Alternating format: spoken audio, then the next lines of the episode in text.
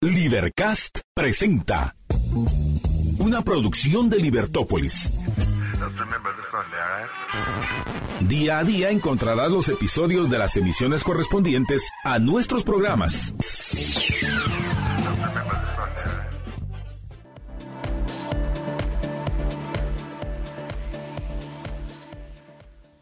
Bienvenidos a Libertópolis Negocios. Es un gusto estar con todos ustedes arrancando ya la semana y como que no quiera la cosa, ya vamos en el segundo mes del año. Bueno, Eh, ya si vamos casi en el tercero. Sí, Ya vamos sí. terminando eso. Sí, terminando el segundo, eso es cierto, terminando el segundo, el primer bimestre, como usted lo quiera ver, esperamos que vaya acorde a sus objetivos y si no tiene tiempo, revise lo que está haciendo para que pueda cambiar los resultados y no se ha acercado a lo que se ha propuesto. Así que bienvenidos al programa. ¿Qué tal, Jorge? ¿Cómo estás? Bastante bien, gracias María Dolores y bienvenidos a todos nuestros radioescuchas y espero que eh, eh, podamos amenizarle el tiempo en el tránsito. Así es, el tráfico bastante complicado, así que por favor respire profundo, libérese de ese estrés. Ninguna, ninguna falta le hace. Gracias por escucharnos por la 102.1 FM y también a quienes nos escuchan a través de nuestras plataformas. Estamos en Facebook, en YouTube y también en Twitter. Hoy es un programa muy interesante porque vamos a estar hablando acerca de oportunidades. ¿Quieres crecer tu mercado? ¿Que estás ya listo para eh, exportar tu producto? Pues de eso vamos a platicar con nuestro invitado Jacobo Peters, quien es jefe de la unidad de inteligencia de mercados en Agesport, donde vamos a hablar acerca de un estudio que presentaron la semana pasada acerca de Best Markets, Products and Services. ¿Qué tal? ¿Cómo estás, Jacobo? Muy bien, muy bien, muchas gracias. Y es un gusto poder compartir con ustedes, Jorge y María Dolores. Es verdaderamente un placer estar aquí nuevamente en Libertópolis junto con la audiencia que pues nos está sintonizando en este momento. Así que ponga mucha atención porque vamos a estar hablando acerca de este estudio, de cuáles son los mejo- mejores mercados, productos y servicios que se pueden exportar. Y, y cuéntame un poco acerca de este estudio, cuánto tiempo lleva, eh, cuáles son la, la metodología que utilizan o cómo identifican esto y cuáles fueron los resultados que encontraron de este estudio. Claro, pues esta es la séptima edición del estudio, lo hacemos una vez al año, empezamos alrededor del 2016. Eh, realizar el estudio nos toma aproximadamente cuatro meses y la idea del estudio es poder dar al exportador guatemalteco o al pequeño empresario ideas frescas para que pueda conocer en el corto plazo cuáles son las mejores oportunidades que el mercado internacional le depara. En esta edición, pues la intención de poder realizar el estudio fue darle un- una ayuda al brazo diplomático que hoy por día pues existe en Guatemala, en el exterior. Y par- por ello es que vemos que el estudio Best Markets, Best Products and Services este año lleva, va acompañado del nombre Diplomacia Comercial. Creemos firmemente en que el estudio ha ido evolucionando a lo largo de los años. De hecho, el año pasado nos publicaron en medios digitales en China, Reino Unido y Londres. Entonces sabemos que el estudio es reconocido a nivel internacional, pero no queremos que las oportunidades se queden escritas en un documento y queden en el olvido, sino queremos incentivar a la toma de acción y es por ello que este año específicamente pues nos involucramos muchísimo con el Ministerio de Relaciones Exteriores y la red de consejeros para poder invitar al exportador a acercarse a estas personas que se encuentran en el exterior y pues poder eh, por este medio generar nuevas oportunidades de exportación. ¿Cómo lo hacemos? Pues básicamente iniciamos identificando cuál es la oferta exportable actual que posee Guatemala. Esto lo hacemos a nivel de partida arancelaria y tenemos 4.700 códigos diferentes. Luego de aplicar la metodología en donde vemos qué ofrece Guatemala y qué está demandando el mundo, eh, principalmente que tengan crecimientos sostenidos a un año y a cinco años en valor o volumen, pues logramos identificar de las 4.700 220 partidas con las cuales nosotros decidimos iniciar este estudio. Y estas, Estas son las que presentan las mejores oportunidades, por así decirlo. Sí, sí, es correcto, eh, a un corto plazo. Eh, lo importante de estas oportunidades es mencionar que si bien nosotros estamos identificando estas 220, hay muchísimos otros productos que pues por X o Y razón no lograron cumplir con la metodología, pero existen oportunidades en el mercado internacional. Esto también lo atamos con las tendencias del consumidor. Entonces, por ejemplo, nosotros estamos apoyándole a la transformación de los productos guatemaltecos para exportar a productos de valor agregado. Es por eso que dentro del estudio, por ejemplo, vamos a encontrar productos como piña deshidratada, pero no vamos a encontrar piña. Mm. Eh, básicamente, no es que no exista un mercado internacional para la piña, pero basada en la metodología de selección, pues la piña deshidratada que posee un mayor valor agregado y conlleva un proceso de manufactura, la estamos resaltando como una oportunidad a corto plazo altamente interesante. Interesante. Eh, ¿Tienes preguntas? Entonces, el, básicamente lo que se está buscando es productos que puedan tener eh, un mayor crecimiento de mercado y que adicionalmente agreguen valor en Guatemala en el sentido de que sea necesario, por ejemplo, más eh, utilizar más mano de obra, más capital para no, no solo enviar commodities, sino enviar ya producto un poco más elaborado, ¿no? Sí, es correcto. De hecho, hoy por día preguntas en el mercado internacional qué piensas de Guatemala y te responden, ah, café, azúcar, banano. Pero Guatemala tiene muchísima oferta exportable adicional a ello. Y ah, uno de los hallazgos más importantes que tuvimos en, en, la elaboración del estudio es que, no se vayan a sorprender, pero El Salvador es una economía exportadora más compleja que Guatemala. Definí complejo en este contorno. Exacto. Eh, resulta que Guatemala exporta vegetales frescos a El Salvador ellos los procesan, los enlatan y los están reexportando como alimentos en conserva. Entonces realmente no es una complejidad muy alta la que está llevando, pero si lo analizamos desde el punto de vista de lo que el país exporta, el grado de mm, manufactura que conlleva poder exportar un alimento en conserva es superior al producto fresco. Entonces Guatemala tiene la capacidad completa para poder ser el que está eh, produciendo este, estos productos manufacturados y además pues exportar al mundo posicionándose como un líder de la región.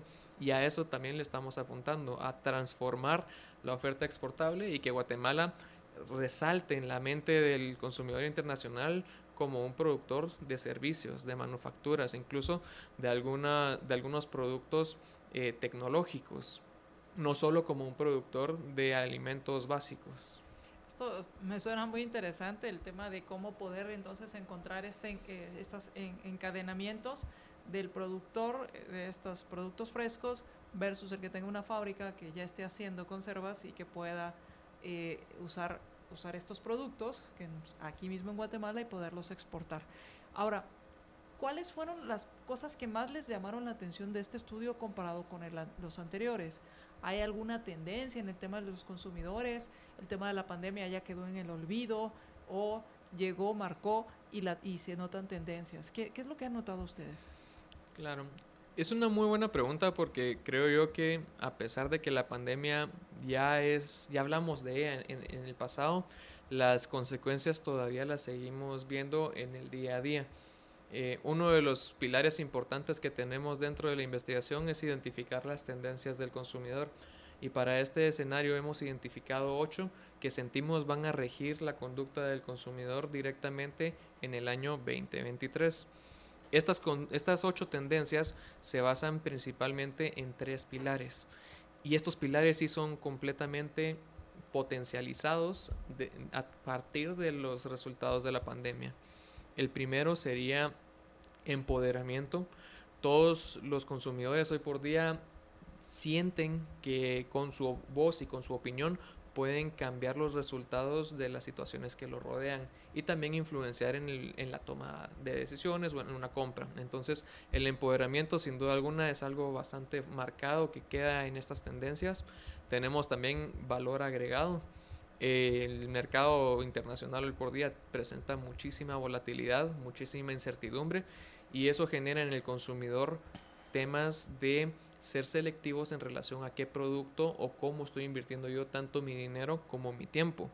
Un dato que puede venir a respaldar este detalle es, por ejemplo, en Estados Unidos, la tasa de ahorro que tienen los consumidores es la más baja que se ha tenido en 50 años. el consumidor promedio está ahorrando 3.4% de su salario. Si eso lo extrapolamos a un consumo, lo podemos, podemos decir que están consumiendo el 96% de lo que ganan.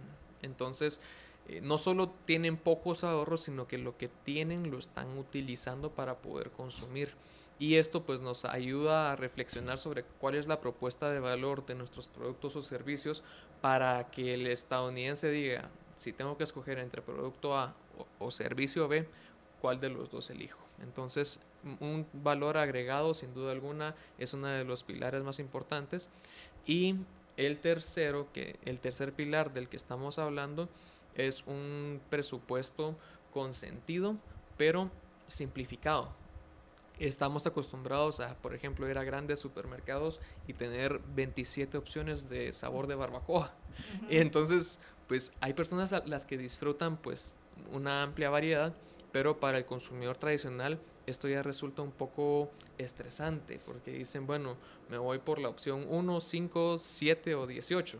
Entonces, hay algunas cadenas como por ejemplo Trader Joe's que te dejan elegir, pero te dan únicamente tres opciones. Entonces, igual estás escogiendo el producto que uno desea, pero te deja una sensación mucho más simplificada en la toma de decisión. Entonces, esos tres, la simplificación, el valor agregado y value for your money, son los tres pilares que rigen las ocho tendencias para este año 2023. Me parece muy interesante porque todo va muy relacionado. Al final estás están muy relacionados los tres pilares em, en cuanto a la experiencia de consumo. Y por consiguiente, entonces estamos hablando de productos que sean fáciles de consumir, que agreguen mucho valor y que además em, el costo-beneficio eh, sea, se, se vea respaldado en este valor que se agrega. Sí, sí, es correcto. Y también me preguntabas por el tema de, de la pandemia. Y tras la pandemia hemos, nos hemos convertido en una sociedad altamente consciente del impacto que tenemos en el medio ambiente. Es por eso que, por ejemplo, temas como economía circular o los productos y o servicios sostenibles, pues se está volviendo un término que lo están acuñando casi de manera popular. Y algo bien interesante que hay que tomar en consideración es que cuando hablamos de un producto catalogado como premium, usualmente el consumidor dice, bueno, estoy dispuesto a pagar más porque es un producto premium. Pero ¿qué pasa cuando vemos este tipo de términos como sostenible que está agarrando muchísima popularidad? Pues se realizó una encuesta y resulta que el consumidor no está dispuesto a pagar más por un producto o servicio sostenible pero sí está dispuesto a escoger producto A sobre producto B si el producto A es sostenible. Y tiene un precio similar al B. Y tiene un precio similar al B, es correcto. O sea, el, reto es ser sostenible competitivamente. Ser sostenible competitivamente, exacto. Eh, interesante. Vamos a hacer una, una, pequeña, no, todavía nos queda tiempo, para, para... Hablabas entonces de los tres, de estos tres pilares de, las, de, las, de, los consumidores. Ahora, estos tres pilares derivan en tendencias. Sí, correcto. Y estas son ocho para el año 2023. El primero, eh, la primera tendencia sería mi mentalidad. Está muy enfocado en un bienestar eh, eh, físico, en un bienestar emocional y estamos buscando básicamente el balance. Recientemente estamos marcando mucho más el tiempo en familia con el tiempo laboral, el tiempo con los amigos y también el tiempo para ejercitarte. Entonces, básicamente mi mentalidad radica en brindar servicios o productos que apoyen a un equilibrio en la vida del consumidor. El segundo sería ecoeconómicos. Ecoeconómicos es justamente la tendencia que nos indica el tema de la sostenibilidad y de cómo es un factor para la toma de decisión, pero no un factor para un precio elevado al momento de consumo. Tenemos locales internacionales. Esta tendencia básicamente radica en poder apoyar con la compra de tus servicios o bienes a una pequeña comunidad que se está desarrollando, ya sea una comunidad de mujeres, a una pequeña región, y empezamos a ver todo este tema del producto nostálgico que está yendo hacia los Estados Unidos o audiencias de nicho que están buscando específicamente producto de una región muy particular. Tenemos gamification, básicamente estábamos acostumbrados a un sistema de recompensas en restaurantes. Venía a consumir 10 veces y te voy sellando tu tarjeta y luego pues esta tarjeta la puedes canjear por un producto o servicio. La idea es que ahora pues vas implementando distintas metas que hacen que tus hábitos cotidianos sean eh, orientados al consumo. Entonces, en lugar de decirte únicamente venía a consumir 10 veces y te doy y te lo canjeo el cupón por una comida gratis, pues te dicen vení con un amigo a cenar o compartir los tres sabores con la oficina. Entonces te van poniendo pequeñas metas para que uno sienta que va cumpliendo pequeños pasos en un camino. Tenemos también el tema de el empoderamiento femenino, sin duda alguna eh, vino para quedarse y aquí el tema importante para el guatemalteco es que estamos muy acostumbrados a lidiar con el gerente o estamos acostumbrados a quién es el director. Pues bueno, con el paso del tiempo cada vez hay más mujeres en puestos de poder y tenemos que tener una mente abierta para tomar negociaciones con personas que independientemente del género van a estar negociando directamente con nosotros. Tenemos también, por ejemplo, la autonomía auténtica.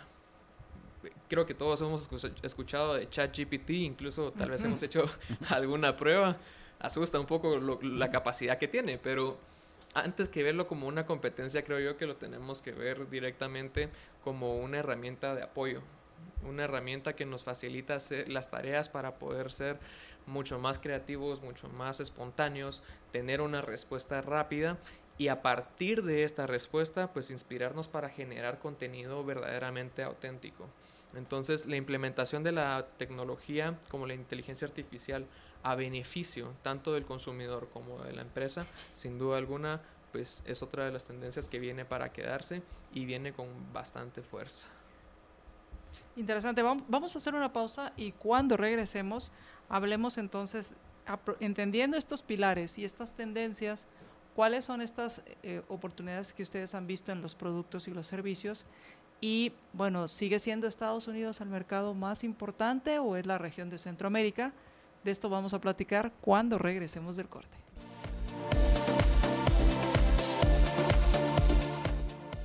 Regresamos a Libertópolis Negocios. Quiero agradecerles a quienes están compartiendo nuestra transmisión. Muchísimas gracias. Si tienen alguna pregunta, por favor, háganosla llegar. Muchísimas gracias a Chatsi Gutiérrez por, sus, por su mensaje. Gracias también por compartir nuestra transmisión. Estamos platicando con Jacobo Peters, quien es jefe de la unidad de inteligencia de mercados en Agesport, y estamos hablando acerca de este estudio que presentaron el la semana pasada acerca de los mejores mercados, productos y servicios 2023. Y una de las, una de las noticias o una de la información muy interesante y muy importante es que este estudio va a estar abierto por tiempo limitado para todo el público. Sí, es correcto. Como, habíamos platicado, la intención del estudio es hacer de Guatemala un país exportador, fomentar en el exportador existente y en el exportador potencial el ánimo de conocer el mercado internacional y es por eso que durante dos semanas este estudio va a estar abierto a todo público dentro de Brain, que es una nueva plataforma creada con Agexport. De hecho, pues Brain también se lanzó el jueves pasado y es, la, es el primer paso de Agexport hacia la inteligencia artificial, creando un data lake que conglomera todo el conocimiento de la institución y presenta cifras de exportación, presenta los estudios que hemos realizado, cuáles son los siguientes eventos, incluso de qué, de qué mercados podríamos nosotros ser parte. Y tenemos incluso un segmento bien interesante que se alimenta directamente del estudio y nos habla del potencial de exportación, en donde por cada producto o servicio nosotros identificamos un potencial de exportación a cada mercado. Y lo que nos dice la herramienta es, al día de hoy hemos exportado tan, tanta cantidad y nos queda tanto potencial disponible. y el potencial lo miden, por ejemplo, el, qué sé yo, eh, en el país a donde, de donde se está refiriendo, pues hay un potencial de 100 y ahorita estamos exportando 5, entonces, pero el potencial es de que podría ser de las de las exportaciones guatemaltecas sería subir de 5 a 10, por ejemplo. ¿Es algo así la cosa o, está el, el 100% de lo que se podría? Eh, es el 100% de lo que nosotros podemos calcular. Es, es una fórmula que nos indica, basado en 40 indicadores, a cuánto podríamos exportar. Entonces, por ejemplo, si agarramos el ejemplo del café tostado hacia El Salvador, nos va a decir, hoy por día estás exportando, por poner un ejemplo, 200 millones y tenés potencial de a llegar a 375. Entonces tenemos un diferencial de 175 que todavía podemos abarcar según la demanda del mercado internacional. Ok, que, que, no necesariamente quiere decir de que no está cubierto ese mercado, sino que probablemente ahorita lo están cubriendo con, qué sé yo, café de Colombia, por ejemplo. Sí y no, porque sí se toma en consideración, por ejemplo, el aumento poblacional, el, el aumento en el consumo también de ciertos productos. Entonces, el potencial está ahí y puede estar siendo cubierto por otros mercados, porque sí también utilizamos, por ejemplo, el índice Herfindahl-Hindach, que nos ayuda a ver la concentración del mercado en términos de proveedores. Entonces, tomamos en consideración quién le está proveyendo hoy por día a este mercado, pero también cuál es la nueva demanda que está surgiendo y en conjunto pues sacamos el potencial del mercado. Y hacen eso para 4.500 productos en 100 mm, países. 4.700 productos, 226 mercados y 7 servicios. A la gran, eso, así es mucha información. Eso sí ya es Big Data. Sí, sí, pues la, idea es que todas las personas que utilicen la plataforma pues puedan encontrar una respuesta independientemente del producto o servicio que ofrezcan. Sabíamos, por ejemplo, que la piña deshidratada entró al mercado ah, como un best market, pero el productor de piña tradicional también tiene interés en conocer dónde tiene oportunidades y potencial. Entonces, para toda la oferta exportable, tanto de productos como de servicios, identificamos el potencial para que todos puedan tener una respuesta independientemente de si son o no parte del best markets que teníamos, lanzamos la semana pasada. Eh, habíamos hablado de las, de las tendencias y nos habían quedado dos tendencias eh, eh, por, por hablar de los consumidores. Sí, tenemos la de el presupuesto con intención. Presupuesto con intención va muy de la mano con el valor agregado, que era uno de los principales pilares y radica en que el consumidor hoy por día pues está abierto a realizar con, a tener un consumo lo único que está haciendo es eligiendo en qué producto o servicio va a estar implementando eh, sus recursos. Entonces, la tendencia nos, nos invita a pensar la propuesta de valor de nuestra oferta exportable para que evidenciemos cuál es el valor que está obteniendo el consumidor al momento de conseguir nuestros productos o servicios. Esa sería la séptima tendencia. Y también nos hace falta... La de una de fatiga o algo así que tiene que ver con fatiga, controlada. y fatiga controlada es una de las más controversiales, se podría decir, porque previo a la pandemia eh, se hablaba muchísimo del FOMO, Fear of Missing Out, y queríamos estar en todo y seguían tres eventos, queríamos las invitaciones a los tres, y aunque fuera 20 minutos, pero íbamos a todos. Pues hoy por día igual queremos estar enterados de los tres eventos, pero elegimos a, cuál de los tres nosotros queremos asistir. Y el hecho de que la audiencia esté aquí con nosotros hoy es un perfecto ejemplo de ello, porque tienen muchísimos otros canales para poder escuchar, pero están decidiendo invertir su tiempo con Libertópolis porque crea valor y les da muchísimo contenido para poder hablar, para poder interpretar o poder desarrollar un negocio. Entonces, fatiga controlada radica en que hoy por día queremos estar enterados de todo lo que está pasando, pero queremos, somos bastante selectivos con dónde estamos invirtiendo nuestro tiempo. Interesante, porque esto también le pone el reto a todos los que ofrecen estos servicios, eh, dónde podrían invertir. Hablábamos de los mercados, dijiste de los mercados que, se investigan y Jorge hacía la pregunta de, esta, de toda esta información que hay.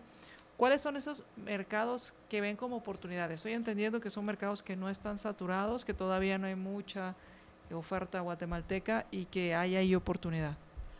Claro, pues el estudio tiene contemplado desde un pequeño productor hasta una multinacional. Esto nos invita a pensar tanto en mercados tradicionales como lo son Estados Unidos y Centroamérica, hasta mercados en donde hoy por día no me atrevería a decir que conocen al guatemalteco, como lo sería por ejemplo la región de MENA, que es Middle East and North Africa. Eh, el estudio está acostumbrado a hablar acerca de 25 a 29 mercados distintos. Eso a lo largo de las últimas cuatro ediciones. Este ¿Con mercados son países o, por ejemplo, el MENA es una región así de muchos países? ¿no? Sí, sí. Eh, hablamos de países específicamente, estados de Estados Unidos y en este caso provincias de Canadá. Eh, para este año pues tenemos 54 mercados. Es algo muy, muy, muy amplio. ¿Y cuál es la diferencia? Implementamos ocho metodologías distintas. Tenemos la de productos y, bienes eh, tradicionales que esa pues nos arroja 27 mercados aproximadamente. Pero generamos también siete metodologías específicamente para servicios. Y esto pues nos abre muchísimo el panorama de los mercados hacia los cuales deberíamos de voltear a ver. Por ejemplo, tenemos la industria de turismo y con turismo sí sabemos que queremos atraer al estadounidense, queremos atraer al canadiense y probablemente al centroamericano. Pero ¿qué sucede? En la metodología que nosotros estamos implementando, queremos atraer también a un turista que probablemente esté retirado, que tenga alto poder adquisitivo y que cuando venga a Guatemala venga a reactivar la economía y a generar empleo que consuma en los restaurantes, que alquile el tour, que se haga un masaje, que además visite el spa y que implemente ayuda comunitaria en, todo caso. Este tipo de, de, consumidor con alto poder adquisitivo y una edad avanzada lo encontramos en Europa. Y es ahí donde país, empiezan a surgir nuevos países que no son los países con, como mejor destino para el producto guatemalteco, como por ejemplo Austria y Portugal son mercados poco tradicionales. También vemos en el tema de la exportación de servicios tecnológicos, web hosting y cloud computing, en donde el mercado centroamericano sin duda alguna pues representa oportunidades, pero también estamos volteando a ver a mercados mucho más digitalizados como Sudáfrica, Irlanda y Australia, que hoy por día para decir, bueno, voy a llegar a posicionar producto guatemalteco en Australia, lo podríamos debatir porque no es uno de los mercados hacia donde volteamos a ver en primera instancia. Pero para un servicio que no debe de trascender una frontera, se abren las puertas de manera casi inmediata. Y lo que tenemos que hacer es comprender lo que el mercado internacional nos está demandando para poder generar alianzas estratégicas y, y convertirnos en un exportador de servicios. ¿Y, qué tanto potencial hay en precisamente en esa parte de servicios para que le hayan puesto tanto énfasis ahorita que mencionaste que, una buena parte, que, que, siete de las ocho metodologías, algo así, están orientadas hacia el área de servicios? ¿Es porque hay, es porque ya se ha desarrollado o es porque ven que tiene mucho potencial para desarrollarse más de donde está ahorita? La segunda es la respuesta. Vemos muchísimo potencial y sin duda alguna tenemos que trabajar para desarrollarlo. A nivel mundial y en economías grandes, digamos, podríamos decir que el dos tercios del PIB de la actividad económica dependen específicamente del sector de servicios. Nosotros aquí en Guatemala, específicamente hablando de exportaciones, el año 2022 lo cerramos con 17 millones en bienes exportados y 3 casi 4 mil millones, mil millones de, de, servicios. Estamos hablando que representamos menos del 10% de, e, e, en, en, el sector exportador.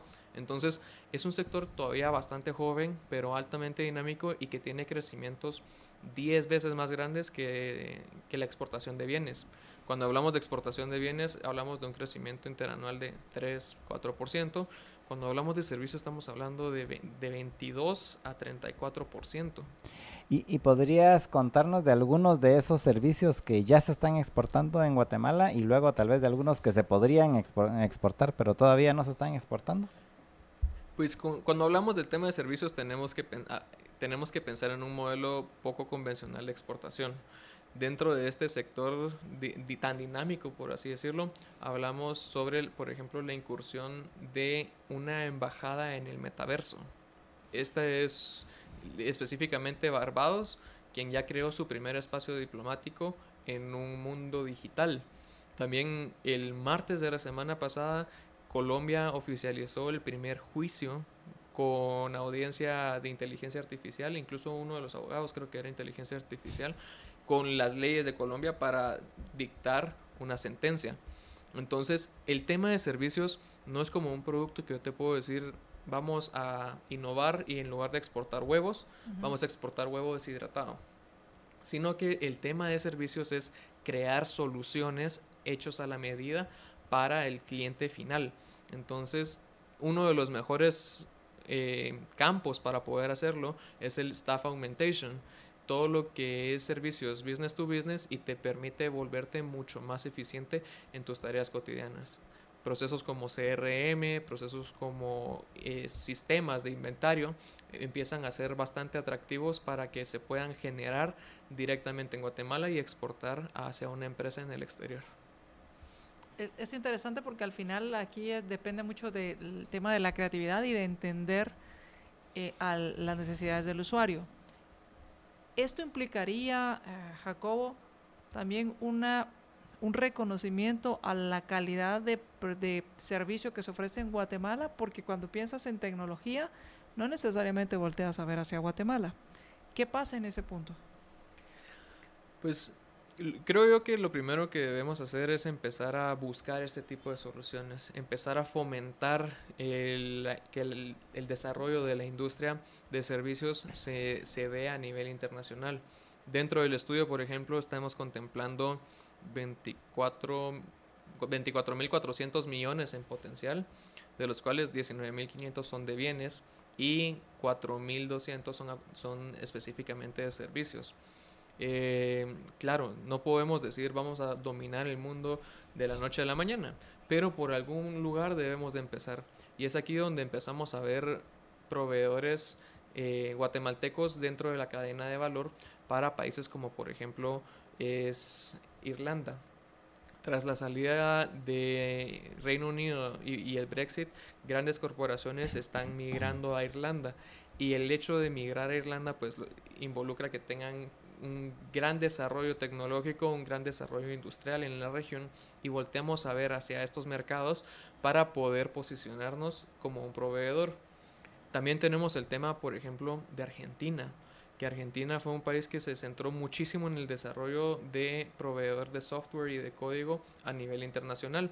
Y lo que estamos haciendo es aprovecharnos de la falta en la oferta. Ellos tienen capacidades muy amplias para producir, pero no tienen mano de obra suficiente, tienen muchísima demanda y excede la oferta. Entonces, en esos puntos, pues lo que, lo que estamos buscando es alianzas estratégicas con instituciones que prestan estos servicios para que Guatemala sea parte del proceso y poco a poco ir incluyéndonos en, dentro de la cadena de suministro y la cadena de valor como un proveedor internacional. Vamos a hacer una pausa y cuando regresemos vamos a continuar hablando acerca de estos mejores eh, mercados, productos y servicios, este estudio que hace Agesport en la versión 2023. Si ustedes quieren acceder a este eh, recurso, a este estudio, eh, va a estar gratuito por dos semanas, va a estar disponible, abierto al público, no importa, al público en general, eh, por dos semanas, solo tienes que registrarte y, puedes acceder a esta información que decía Jorge, es bastante. O sea, hay para todos, así que eh, no hay excusas para que no puedas ver cuáles son esas opciones que tienes de crecer. Vamos, vamos a hacer una pausa y regresamos.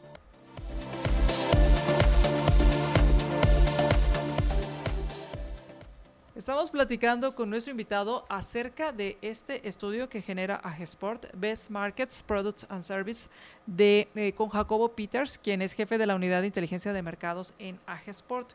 Hablábamos acerca del tema de estos nuevos productos, cómo el tema de la innovación se vuelve cada vez más relevante e importante. Y una pregunta, cuando hablamos de innovación, por lo general se habla de tecnología. ¿Es así? La tecnología está involucrada en el proceso de innovación pero no necesariamente tenemos que pensar en crear la siguiente plataforma social para ser innovadores. Eh, recuerdo en la edición del año 2020 hablamos de el hemp como un producto que podíamos incluir dentro de la oferta exportable de Guatemala. Ese barco zarpó. Eh, Costa Rica, Panamá y otros países de la región pues ya han implementado acción y ahora es un producto en el cual pues Guatemala si se quisiera sumar a la ola seríamos eh, el último poquito que estaríamos agarrando. Entonces, cuando, ah, cuando volteamos a ver la innovación, queremos plantear propuestas que hoy por día suenan tal vez descabelladas para el exportador guatemalteco, pero que eventualmente pueden ser parte de esta oferta exportable. Em, y, tenemos ejemplos de éxito. En esa misma edición se habló, por ejemplo, de la raíz de achicoria, que es un té herbáceo y en ese entonces no formaba parte de lo que hoy por día Guatemala exporta y el año pasado cerramos con exportaciones superiores a los 500 mil dólares de ese producto específicamente. Alguien escuchó la recomendación y la, y la puso en acción.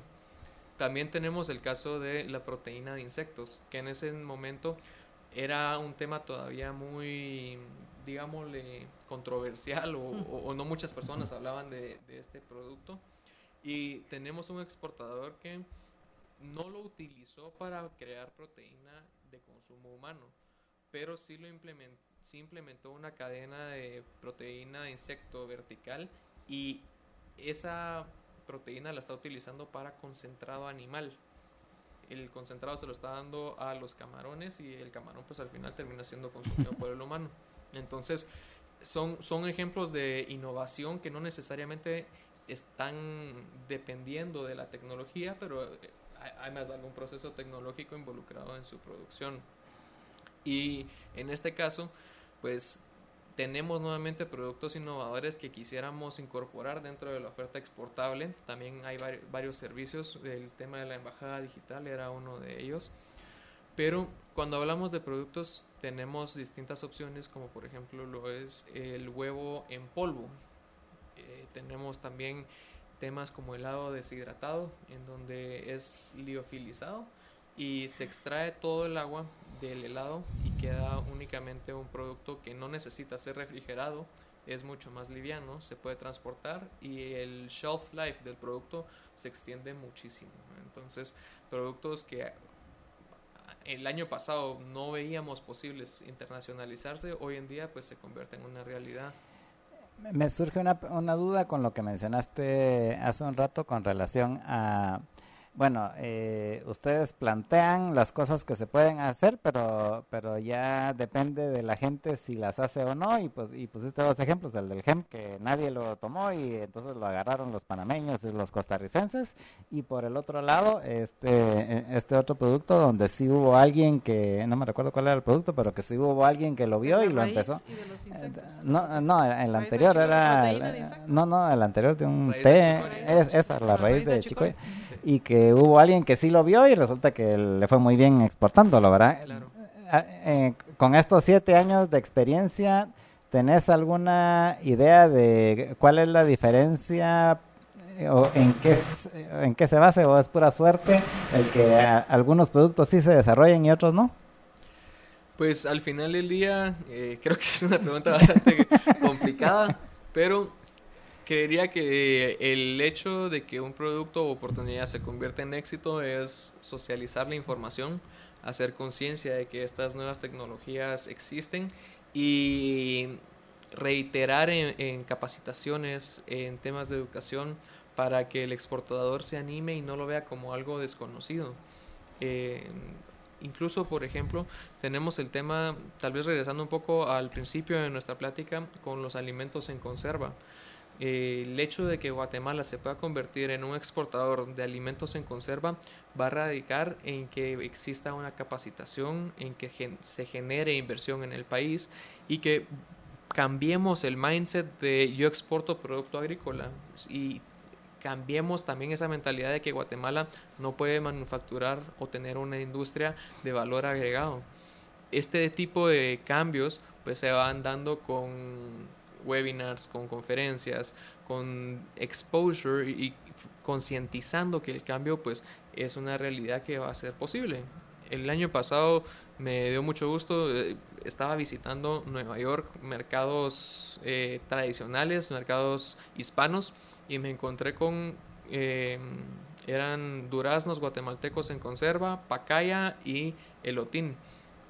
No es el exportador más grande el que está mandando este tipo de productos, pero solo se necesita de estos primeros exportadores que se an- animen a asumir el, el reto y empiecen a exportar para que una oportunidad pues se pueda desarrollar y tenga una mayor tasa de éxito. Me parece muy interesante lo que hablas. Gracias. Nos dicen qué interesante el uso que se le está dando a la tecnología en los negocios.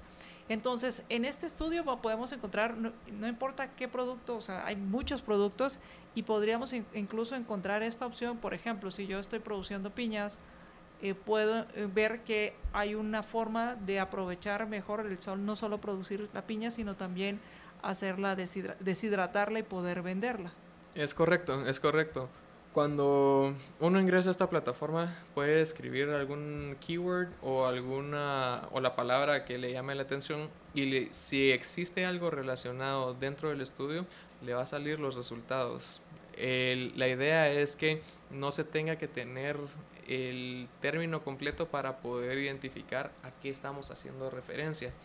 Y pues dentro de la plataforma Brain lo que se hace es decir, bueno, tú estás buscando piña. También tenemos piña deshidratada. También tenemos café diferenciado. También tenemos este otro tipo de productos. Porque la manera en la que está funcionando la plataforma es decir, si la piña es un producto agrícola, ¿qué puedo yo hacer con, con más productos agrícolas? Si busco piña deshidratada, digo yo, ok, si tengo un resultado, pues lo muestro. Si no te digo, ok, no tengo piña deshidratada, pero si tengo limón deshidratado, si tengo el huevo en polvo, tengo otro tipo de productos que están relacionados para fomentar que la información pues esté circulando de manera interactiva.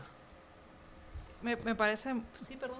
No, no, no. Me parece muy interesante toda la, la información que se puede sacar eh, para poder entender qué más se puede hacer con el producto que tienes e incluso, como bien decías, si tengo cierto producto, muchas veces están, hay, hay por ejemplo, pensando en cultivos o servicios que son complementarios y que puedo en- encontrar, eh, si estoy entrando por una opción, encontrar las otras opciones que no las había pensado. Sí, sí, y también con el tema de los productos innovadores hemos incluido un por qué y para qué. Entonces, por ejemplo, nosotros hemos identificado que en Guatemala no tenemos un cultivo que se llama Tiger Nuts. Y estos Tiger Nuts, eh, pues son un producto agrícola que es un tubérculo. Pero luego nosotros decimos, bueno, ¿por qué lo estamos incluyendo? Y hablamos específicamente de las propiedades cosméticas que puede tener, las propiedades alimenticias y también las habilidades de transformación. Entonces, no solo planteamos el producto desde una arista netamente agrícola o desde una arista de industria, sino que intentamos también darle al- a la persona que está consultando el estudio una versatilidad más amplia para poder interpretar distintas oportunidades con ese mismo producto. También tenemos, por ejemplo, el aceite de krill. El krill es un pequeño camarón. Hoy por día Guatemala exporta camarón, pero este krill lo que se está haciendo es que se cultiva en, en- en estanques y luego se está extrayendo eh, omega 3, que Ah, es aceite directamente utilizado para productos de transformación, tanto cosméticos como capilares. O, o también el tema de los hongos. Los hongos pues están tomando muchísima popularidad porque por sus propiedades digestivas y, y que son adaptógenos, pero también los hongos resulta que son de los principales insumos para poder hacer prendas de vestir sostenibles. También estamos hablando de cueros y estamos hablando de materiales transformados a base del micelio. Entonces, creo yo que no solo nos invita a conocer de nuevos productos innovadores, sino también a pensar en cómo transformar la oferta exportable. Y lo encuentran en AGESPORT, en, el, en la página de AGESPORT. Es correcto. En la página de Hexport, eh, al momento de ingresar, pues en el lado derecho van a encontrar una sección que se llama Brain. Al momento de ingresar a Brain, el cerebro digital de las exportaciones, pues les va a pedir únicamente que ingresen un correo y luego les va a enviar un correo para validarlo. Al momento de validarlo, pues acceden a la plataforma y ahí encontrarán no solo el Best Markets, sino todas las oportunidades con potencial, la información de comercio internacional de bienes y de servicios y también ferias, pabellones, compradores, básicamente todo lo que Hexport tiene para ofrecerle al exportador guatemalteco. Excelente, pues muchísimas gracias Jacobo por haber estado con nosotros. No, a ustedes muchísimas gracias. Es un gusto nuevamente poder compartir con ustedes. Gracias, Jorge. Qué bueno tenerte por aquí, qué bueno hay que aprovechar esa herramienta que va a estar disponible dos semanas para el público en general. Así que ya no tiene excusas para no buscar nuevos mercados. ¿Quieres crecer? Aquí hay muchas oportunidades. Lo importante es que te atrevas. Muchísimas gracias por habernos acompañado. Que tengan una excelente noche. Nos escuchamos en nuestra próxima emisión de Libertópolis Negocios.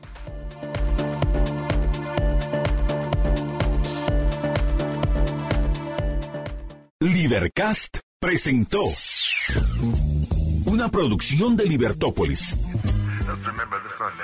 Recuerda suscribirte y dejarnos 5 estrellas para que continuemos trabajando en producir más podcasts de tu interés. Libertópolis.